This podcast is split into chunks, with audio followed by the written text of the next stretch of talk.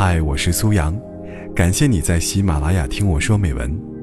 微信搜索“听美文”三个字，关注我的个人公众号，在那里可以获取每期录音的同步图文，同时也可以了解我更多。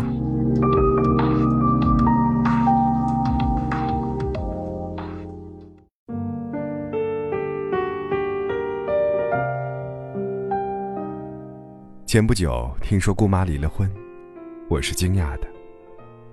姑妈和姑父都已经步入中年，事业有成不提，还有一双贴心的儿女。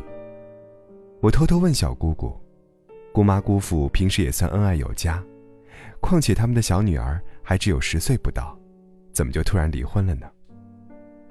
小姑姑和我解释：“姑妈之所以毅然决然的离了婚，是因为姑父不爱搭理她。”姑妈姑父工作都很忙，回到家还要照顾女儿，好不容易到了夜晚，两人终于躺在一张床上了，总有机会说说悄悄话、贴己话。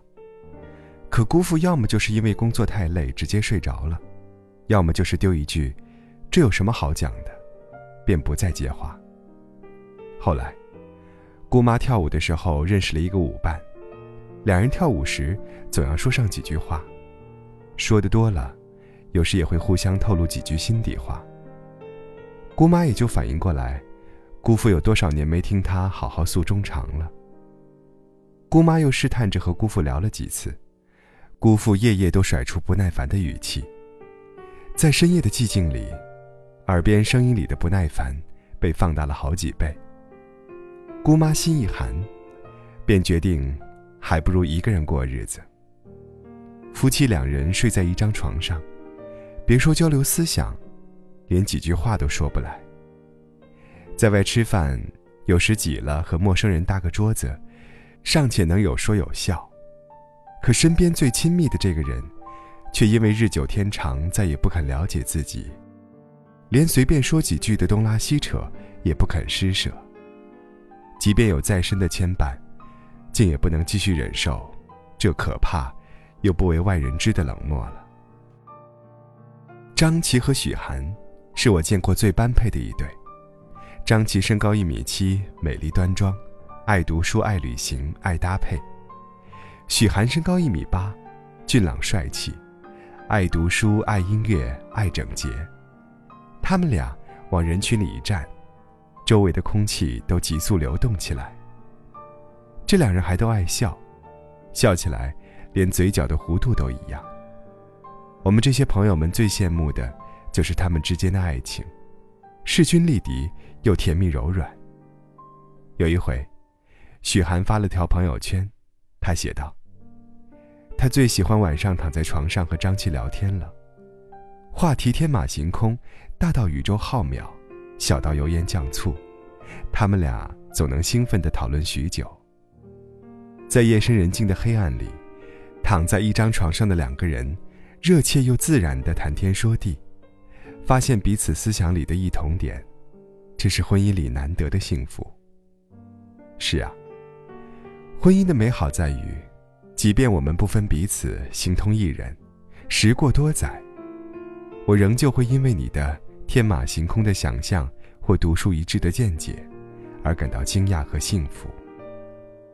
黄小琥的歌里唱：“没那么简单。”就能找到聊得来的伴。事实是，即便找到了聊得来的伴，也很难一辈子聊得来。夜夜聊得来，听上去简单，实际上却需要两个人价值观、世界观、人生观的高度一致，需要两人对彼此思想益处的理解包容，更需要两人对彼此永远保持最初的刻骨的热情。前年，爷爷奶奶过了五十年金婚，家里人逗趣他们，询问他们婚姻的秘诀。爷爷奶奶只是害羞的笑着，并没有给出具体答案。我想，我可能知道他们婚姻保鲜的秘诀。每到爷爷奶奶家小住，到了夜晚，我恍惚之间总听见两人在各自的床上小声的说着话。他们什么都聊，就算是鸡毛蒜皮的小事，两人也说得有滋有味。渐渐的，声音愈发小了，也不知是哪一方先睡着了。夫妻一老了，常常是分床睡的，睡在一块一辈子，翻来覆去嫌挤了一辈子。临到分床了，睡前话说的更多了。这是一辈子的依赖，分床也割不开的。夜晚在床上的交流，是两个人之间的秘密，说些什么并不重要，重要的是，在临睡前那点迷迷糊糊的时间里，你一言我一语的搭着话。这样的慵懒惬意是珍贵而又理所当然的，而能将这份珍贵的惬意保持五十年的夫妻，感情不好。才是奇了怪了。正如作家刘震云在一句顶一万句写道：“人活一辈子不图什么，就为个说得着的人。”女词人李清照与相公赵明诚的爱情感动了许多人。这一对才子佳人虽然爱好广泛，但是志趣相投。夜晚，两人在灯下对坐，床上卧眠之时。